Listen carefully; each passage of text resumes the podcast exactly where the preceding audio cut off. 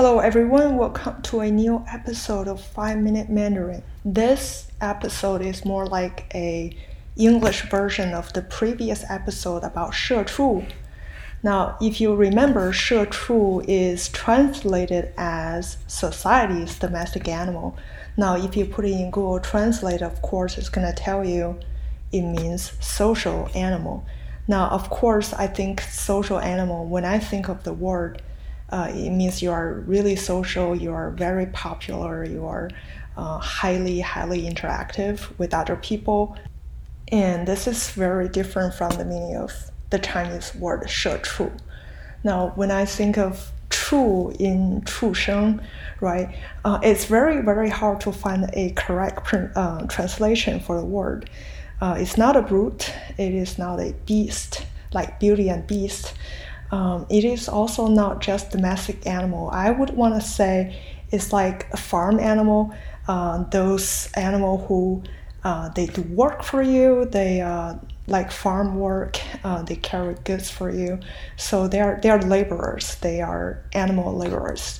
That's what they are. So if you are a 社畜, if you are a society's farm animal in the Chinese context, that means uh, you are not really um, a, a human human you are actually just a worker. You are an animal uh, doing the work without uh, thinking without any thoughts. You just do the work like I said in the previous episode, you also do not have a choice, right? You have you have to pay the mortgage, you have to buy a house, you have to pay the car loan, you have to pay medical bills. So whatever it is, you just need to survive, and that's why you have to work, work, and work all the time. As a native Chinese speaker, I really, really do not think that they really sincerely mean that uh, they are less of a human being.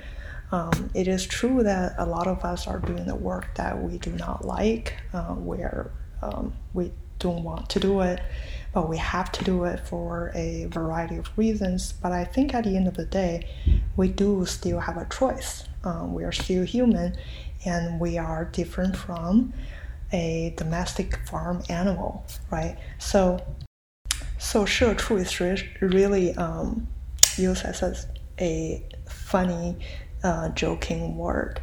Uh, for example, uh, I have friends who are like, you know, like I, I haven't done anything recently. I'm just a 社畜. Uh, I, I'm just doing work. I just go to work every day and that's it, right? 社畜. Please let me know if you have any questions. Remember, you are not a 社畜. Until next time, bye.